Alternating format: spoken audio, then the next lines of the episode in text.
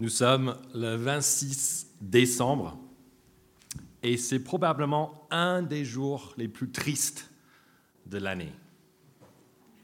Noël, c'est déjà passé, c'était hier. Et pour ceux qui aiment Noël, comme Lucie, peut-être comme ma femme aussi, qui a commencé à écouter des chants de Noël dès début novembre, on sait maintenant que les fêtes sont bientôt terminées. Et c'est triste, n'est-ce pas? De plus, le 26, c'est aussi le jour où l'on réalise que les cadeaux qu'on désirait peut-être toute l'année ne sont pas à l'auteur de ce qu'on imaginait. Je ne sais pas ce que vous avez reçu hier, mais j'ose dire que votre nouveau jouet, votre nouveau gadget, ça n'a pas vraiment changé votre vie aujourd'hui. Peut-être pour les enfants, votre nouveau jouet c'est déjà cassé. Et peut-être pour les adultes, en fait, on a peut-être reçu ce nouveau portable qu'on désirait, mais vraiment on voulait ça. Mais après, en fait, il fallait passer 7 heures pour le mettre à jour, pour essayer de mettre nos données dessus. Et à la fin de compte, en fait, alors juste regarder, en fait, c'est la même chose que l'ancien. Peut-être l'écran, c'est un peu mieux, mais ça prend des photos, ça fait des appels. Ça ne change pas la vie, quoi. Mais je ne suis pas là ce soir pour plomber encore plus l'ambiance post-Noël. Je suis là plutôt pour vous proposer, nous proposer même, un cadeau alternatif. C'est le seul cadeau qui ne se cassera jamais. Et c'est le seul cadeau qui existe où, même après 40 ans après l'avoir reçu, on va dire, mais ce cadeau continue de me combler. Ce cadeau continue de me rendre heureux de plus en plus tous les jours. Quel est ce cadeau incassable, ce cadeau impérissable? C'est en fait ce qu'on va découvrir ou redécouvrir dans ce, un seul verset de la Bible ce soir, Jean 1, verset 14. Et je vous invite à garder vos Bibles ouvertes parce qu'on va parcourir un petit peu dans ce premier chapitre de Jean. On va découvrir le plus merveilleux cadeau de Noël. Regardez avec moi du coup ce début du verset 14 qui montre quel est ce cadeau, pas comme les autres. Verset 14, et la parole s'est faite homme. En lisant cela, j'imagine que plusieurs d'entre nous n'ont rien compris. Quelle est cette parole? Et comment est-ce qu'une parole ou un mot peut devenir un, homme? Mais c'est bizarre. Si vous vous posez ce genre de questions, c'est totalement de ma faute, désolé. En fait, à l'église ici, souvent, on va lire un grand passage, on va tout expliquer, mais parce qu'on m'a donné le choix, il n'y a pas d'autre pasteur là, je me dis, en fait, je fais un seul verset, donc il y a un peu plus de travail à faire pour montrer un peu le contexte. Mais quelle est cette parole? Et en fait, on retrouve l'identité de cette parole sur la page d'en face, donc la page 686, les, les versets 1 à 4 du chapitre 1 de Jean. Regardez avec moi. Au commencement, la parole existait déjà. La parole était avec Dieu et la parole était Dieu. Elle était au commencement avec Dieu. Tout a été fait par elle et rien de ce qui a été fait n'a été fait sans elle. En elle, il y avait la vie et cette vie était la lumière des êtres humains. Donc, quelle est cette parole qui, devient un homme? En fait, la bonne question à poser, c'est qui est cette parole? Parce qu'on ne parle pas d'un mot, on parle d'une personne. Une personne qui existait avant le commencement, avant la création de notre monde, qui est décrite au, premier verset de la Bible. Mais qui existe avant la création si ce n'est le Créateur, Dieu lui-même Et c'est ce qu'on apprend par la suite dans ce verset 1 de Jean chapitre 1, que la parole était avec Dieu et qu'elle était Dieu. Et que c'est à travers elle que toute chose a été faite. C'est grâce à Dieu, la parole, que nous existons dans ces versets, que nous avons la vie. Donc ce cadeau dont on se souvient à Noël n'est autre que Dieu lui-même. Dieu, la parole qui, qui parle, qui exprime, qui révèle qui Dieu est. C'est Jésus, le Fils, qui révèle le Père comme la fin du verset 14, notre verset du jour, nous le dit. Et en fait, c'est l'identité de ce cadeau qui explique pourquoi il n'est pas comme tous les autres. On, on ne parle pas d'un jouet, ni d'un nouvel iPhone, ni même d'un milliard d'euros. Tout cela est bien trop petit face à ce vrai cadeau de Noël. Parce que ce cadeau de Noël a créé tous les autres cadeaux qui existent. Ce cadeau est même celui qui nous a créés. Mais comment est-ce qu'on peut recevoir ce cadeau? Comment est-ce qu'on peut connaître Dieu? Est-ce que quelqu'un l'a vu récemment? C'est peut-être à cause de l'impossibilité de connaître Dieu que vous n'êtes pas croyant ce soir. Peut-être que devant une belle vue sur les Pyrénées enneigées en ce moment, peut-être que vous avez fait du ski récemment, vous dites Waouh, mais c'est beau. Peut-être en regardant la complexité de nos propres corps, peut-être en regardant juste dans notre monde, il y a un peu une certaine compréhension du bien et du mal qui est partagée un peu par tous les êtres humains partout. Et devant tout cela, on se dit, mais ah, il, y a, quelque chose. Peut-être comme Voltaire, on croit qu'il y a forcément un horloger qui a créé l'horloge de notre monde. Mais malheureusement pour nous, on ne peut pas savoir plus sur Dieu parce qu'on ne peut pas accéder à lui, on ne peut pas le voir. La Bible nous dit que c'est vrai. Par nos propres raisonnements, on peut seulement arriver à une compréhension que Dieu existe, que sa création, elle est bonne. Mais la Bible nous dit plus que cela. Elle nous parle en fait de comment Dieu se révèle à nous par des paroles qu'on retrouve dans ce livre. C'est pour ça qu'on vous encourage vraiment vivement à le lire à votre rythme l'année prochaine. Il se révèle aussi par des actes et finalement il se révèle par la parole. Jésus qui se fait homme à Noël. Cet été, j'ai mangé avec un couple de l'Église. Avant le repas, l'homme, il priait. Et si jamais vous vous invitez euh, un pasteur euh, à manger chez vous, mais priez. souvent, ça nous passe, ah, on va laisser le pasteur prier. J'aime prier, mais j'aime aussi profiter de vos prières. Donc lui, il a prié, j'ai vraiment apprécié ça. Et en fait, dans sa prière, il a passé plusieurs phrases pour remercier Dieu de cette fait homme. Et à la fin de la prière, je lui ai demandé, mais pourquoi tu as, tant insisté sur l'incarnation de Jésus dans, dans ta prière? Il me disait en fait que c'est la vérité sur Dieu qui l'émerveille le plus. Moi, j'ai dit, en fait, mais calme-toi, on est en plein juillet, c'est l'été, on n'est pas à Noël, c'est à Noël où on parle de ce genre de choses. Mais David, non. Mais qu'est-ce qu'il y a de mieux que ça? Cette, vérité. Dieu, et Dieu est devenu homme. Mais c'est tellement extraordinaire que, c'est pour tous les jours. Ce n'est pas juste pour Noël. Et il avait raison, n'est-ce pas? Mais qu'y a-t-il du plus incroyable qu'un créateur qui entre dans sa propre création? Qu'y a-t-il de plus merveilleux qu'un Dieu, le Dieu tout-puissant, qui se fait homme, qui se limite, qui habite désormais et pour toujours maintenant dans un corps humain comme le nôtre. Grâce à l'arrivée de Jésus, ce petit bébé dans la mangeoire il y a 2000 ans à Bethléem, Dieu lui-même est maintenant accessible.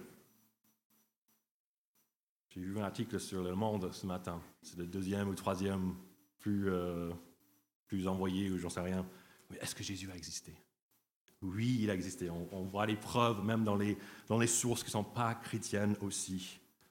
Jésus est vraiment venu. Il est venu pour rendre Dieu accessible. Mais à qui est Dieu accessible? Est-ce qu'on a tous accès à ce cadeau divin? C'est la deuxième partie du verset 14 qui nous explique cela. Regardez avec moi. Et la parole s'est faite homme, elle a habité parmi nous.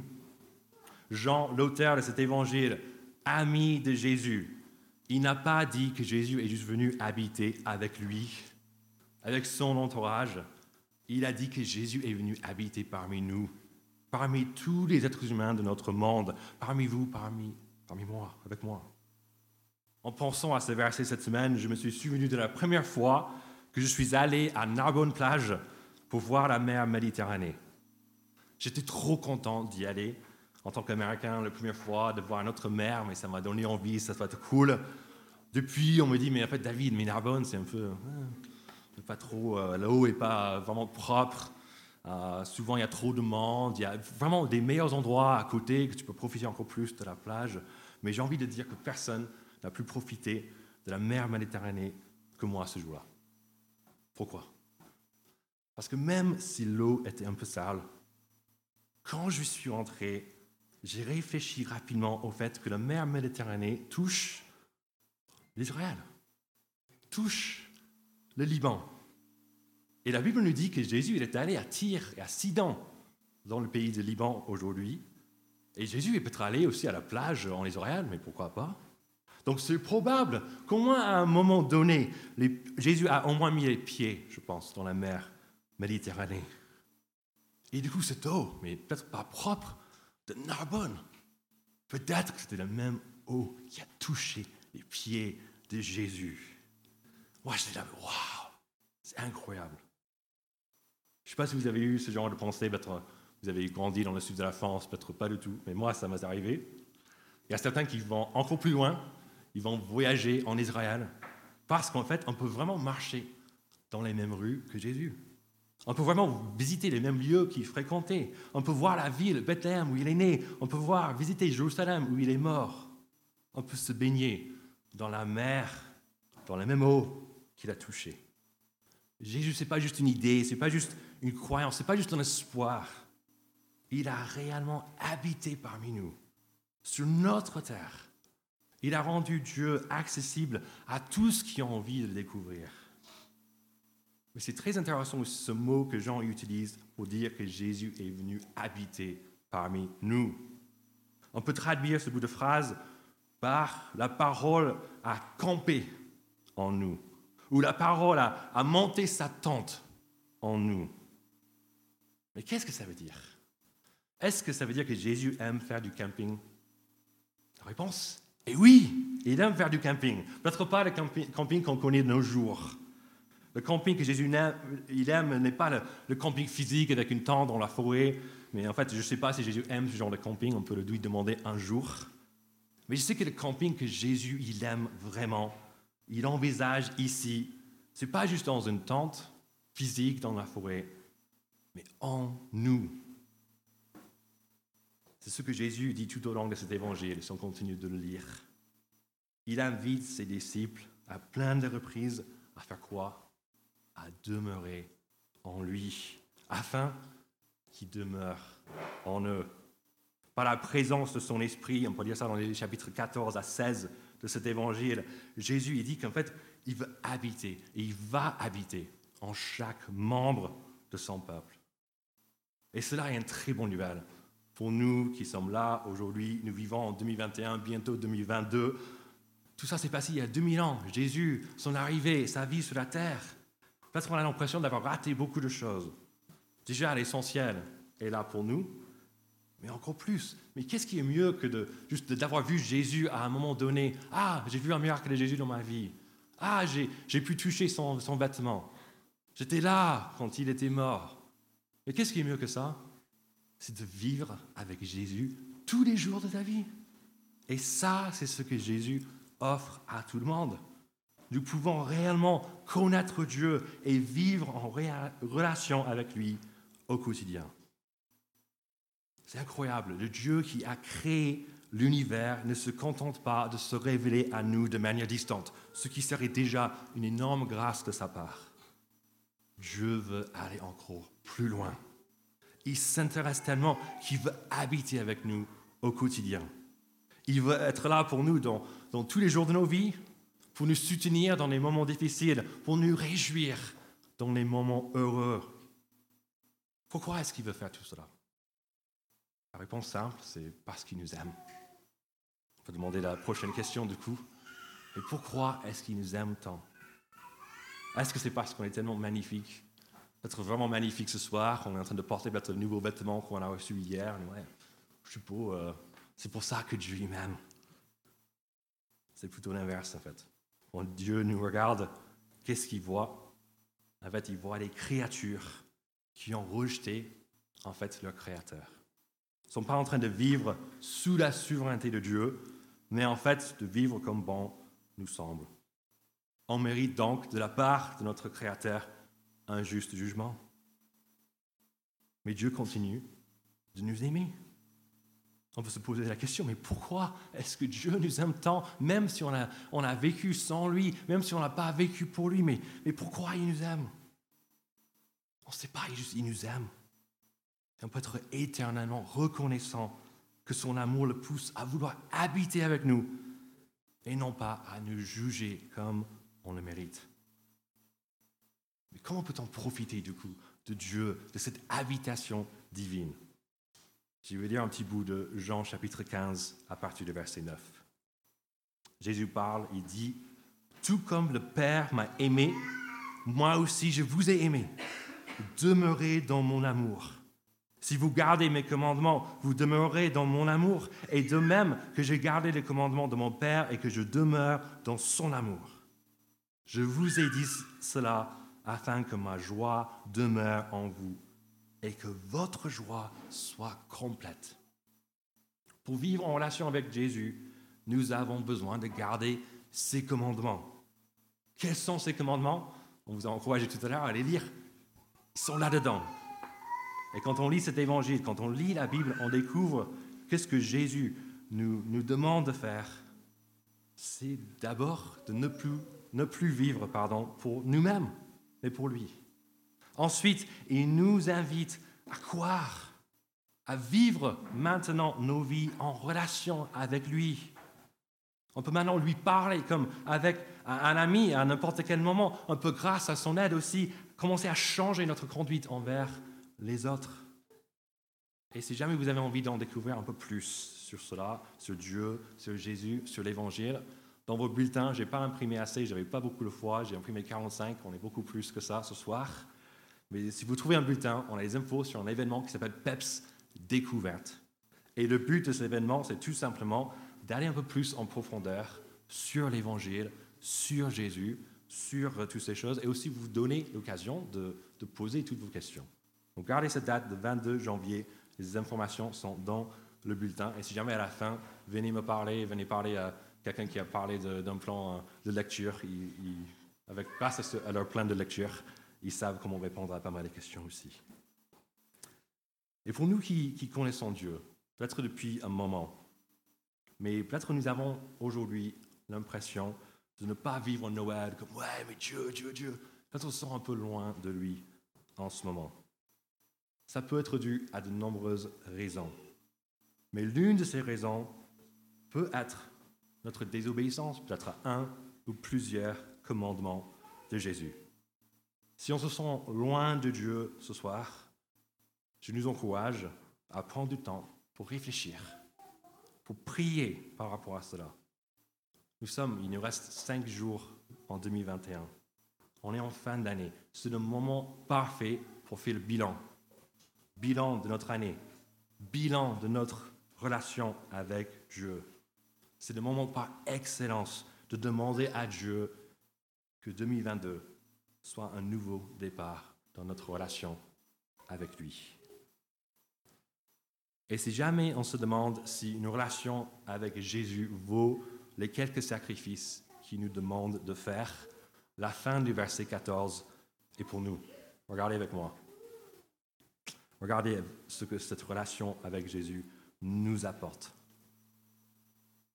Et la parole s'est faite homme, elle a habité parmi nous, pleine de grâce et de vérité, et nous avons contemplé sa gloire, une gloire, pardon, comme celle du Fils unique venu du Père. Mes amis, une relation avec Jésus nous donne le privilège de contempler la gloire de Dieu. Si cette phrase ne vous fait rien, je vous encourage vivement, dès que vous rentrez ce soir, avant d'enlever les chaussures, avant d'enlever la veste, lisez Exode dans la Bible, prenez la Bible si vous n'avez pas une, Exode 33 et 34. C'est un passage parmi beaucoup d'autres dans la Bible qui nous montre que la rencontre avec un Dieu glorieux et l'homme imparfait n'est pas si évidente que ça. Pourquoi? Parce qu'en fait, personne ne peut voir la gloire de Dieu et vivre. C'est comme si on nous transportait à 5 mètres du soleil. Déjà, on se dit, mais oh, c'est 5 mètres du soleil, qu'est-ce que ça va donner? Moi, j'ai essayé d'imaginer ça un petit peu cette semaine et je me suis dit, en fait, pour un tout petit instant, ça va être vraiment transcendant, voire magnifique. On va être à 5 mètres du soleil et je pense qu'on va voir du coup une lumière, la lumière la plus brillante qu'on ait jamais vue dans toute notre vie. Waouh, lui, mais c'est incroyable. Je pense qu'on va avoir ressentir une chaleur comme, comme pas possible. Waouh, mais ça chauffe. Mais juste après, qu'est-ce qui se passe? On sera totalement englouti par ce rayonnement. Et Dieu, il a créé cette gloire-là, la gloire du ciel. Il a créé tout l'univers. Il réside dans une gloire, c'est décrit dans nos Bibles, encore plus impressionnante que le soleil. Donc vous pouvez imaginer comment ça se passe quand il rencontre des hommes, des femmes comme nous. Mais même si la pleine gloire de Dieu est insupportable, ça va nous tuer de le voir. il y a quelque chose là-dedans qui nous attire. On veut être émerveillé.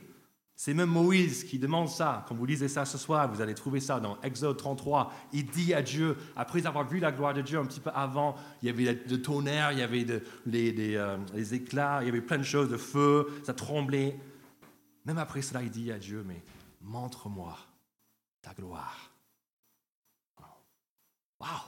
Faut vraiment être encore plus émerveillé que cela. Mais je pense que c'est un, sentiment qu'on partage à chacun. C'est pour ça qu'on aime aller au, cinéma, surtout dans les nouvelles salles qu'ils ont créées, 4DX, je n'ai pas encore fait, mais j'ai entendu que c'est cool. Les salles IMAX. En fait, dans ces salles comme ça, on se perd totalement. Mais c'est juste, waouh, mais c'est lumineux, ça, ça vibre, ça, le prix, c'est magnifique. C'est pour cela qu'on aime nos télévisions. Pas les télévisions de nos parents, pas même les télévisions de l'année dernière. On veut les télévisions 4K, 8K, bientôt 16K. On va être émerveillé par quelque chose. C'est pour cela qu'on aime voir les feux d'artifice le 14 juillet et aussi au Nouvel An. C'est pour ça qu'on aime aussi les illuminations de Noël qu'on a sur Toulouse en ce moment. On a oublié de le mettre avant et du coup, à ce moment, j'ai trouvé ça idéal dans la prédication d'allumer ça. On a fait un petit, petit effort pour Noël. on aime voir ça. On aime voir les choses qui brillent. Pensez aussi, pourquoi est-ce qu'on dépense autant d'argent pour assister à un concert? C'est forcément pas pour la musique. La musique, on peut l'avoir en meilleure qualité sur un album pour 10 euros. Et là, on dépense 50 pour aller écouter un truc qui peut-être pas super réglé, etc. Mais pourquoi est-ce qu'on fait ça? On va pour l'expérience, les lumières, les gens autour, le truc en direct. On veut être émerveillé, impressionné, ébloui.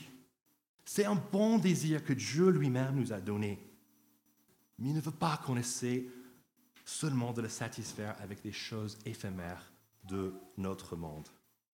Il nous invite à contempler sa propre gloire inépuisable pour qu'on puisse être émerveillé tous les jours de nos vies. La question se pose, mais comment est-ce qu'on peut contempler la gloire de Dieu? Si seulement on avait été invité avec Moïse de monter sur la montagne et de voir cela, n'est-ce pas? Mais vous, vous savez quoi? Nous avons aussi accès à la gloire de Dieu, tout comme Moïse. Et ce passage veut même nous dire qu'on a encore plus accès à la gloire de Dieu que Moïse. C'est le cas parce que la, plus, la chose la plus glorieuse de Dieu, ce n'est pas seulement l'histoire de lumière, de bruit, des choses qui, tremblent. C'est vraiment très impressionnant. De voir cette gloire-là, ça va nous tuer.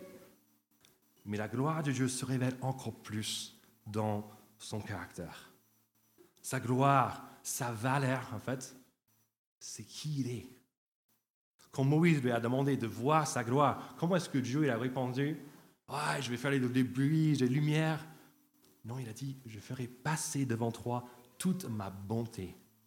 Et je proclamerai devant toi le nom de l'Éternel, l'Éternel, pardon. Je fais grâce à qui je veux faire grâce. Et j'ai compassion de qui je veux avoir compassion.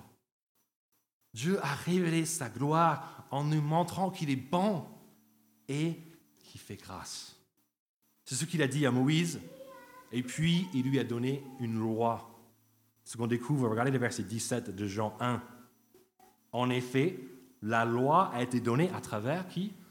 À travers Moïse qui a vu la gloire de Dieu sur la montagne. Cette loi été bonne. Cette loi montrait tout ce qu'il fallait faire pour rester pur et saint, pour qu'un peuple pécheur ne meure pas alors que la gloire de Dieu était au milieu d'eux dans une tente qui s'appelait le tabernacle. Mais même si Dieu était proche, il était là dans cette tente, vous pouvez voir la tente, mais Dieu restait inaccessible parce que le peuple n'arrivait jamais à obéir parfaitement à la loi. Ils étaient comme nous, ils étaient faibles. Ils ne pouvaient pas totalement, parfaitement garder les prescriptions de Dieu. Et parce qu'ils n'étaient pas, ils n'étaient pas purs, ils n'étaient pas saints, ça les a empêchés d'aller, d'accéder pleinement à Dieu. Ce n'est pas la même histoire avec ce cadeau de Noël et l'arrivée de Jésus.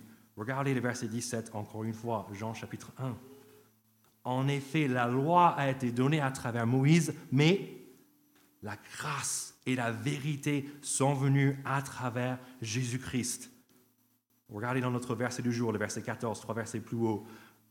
Nous avons contemplé quoi? Sa gloire, une gloire comme, comme celle du Fils unique venu du Père, pleine de grâce et de vérité.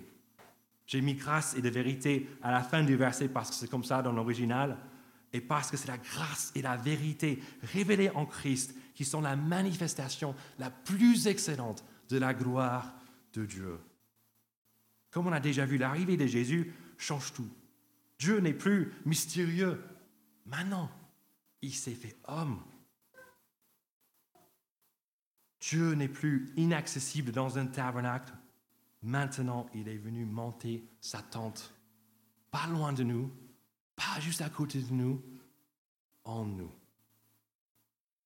Et tout cela est rendu possible non par une obéissance à une loi qu'on n'arrive jamais à obéir, mais par la grâce et la vérité de Dieu la grâce de Dieu qui offre gratuitement la joie d'une relation éternelle avec lui. Et la vérité de Dieu qui révèle que cette relation avec lui n'est pas gratuite. Elle est seulement possible grâce à Jésus qui a subi à notre place la juste punition, punition pardon, de nos péchés à la croix. C'est incroyable en fait de penser que Jésus est devenu homme, non pas pour son propre bien, et pour notre bien. Vous vous rendez compte de cela? Il est né, en fait, pour qu'il puisse vivre la vie parfaite qu'on aurait dû vivre. Il est né pour qu'il puisse mourir à notre place et nous donner sa justice. Il est né pour qu'il puisse se ressusciter et habiter en nous. Il est né pour nous donner accès à Dieu et à sa gloire pleine de grâce et de vérité. Pour en profiter, nous pouvons écouter les conseils des versets 9 à 13 du chapitre 1. Regardez. Cette lumière était la vraie lumière qui, en venant dans le monde, éclaire tout être humain. Elle était dans le monde et le monde a été fait par elle. Pourtant, le monde ne l'a pas reconnue. Elle est venue chez les siens et les siens ne l'ont pas accueillie. Mais à tous ceux qui l'ont acceptée, à ceux qui croient en son nom. Elle a donné le droit de devenir enfants de Dieu, puisqu'ils sont nés non du fait de la nature, ni par une volonté humaine, ni par la volonté d'un mari, mais qui sont nés de Dieu. Pour nous qui sommes déçus des cadeaux qu'on a reçus hier, voici Jésus-Christ, le seul cadeau qui ne va jamais nous décevoir et qui sera toujours capable, capable de nous émerveiller. Si nous ne le connaissons, connaissons pas encore, je vous invite à venir à lui ce soir. Et si nous le connaissons déjà, peut-être depuis 20, 30, 40, 50 ans, la même invitation. Venons à Christ ce soir pour être à nouveau émerveillés par sa gloire, comme celle du Fils unique venu du Père.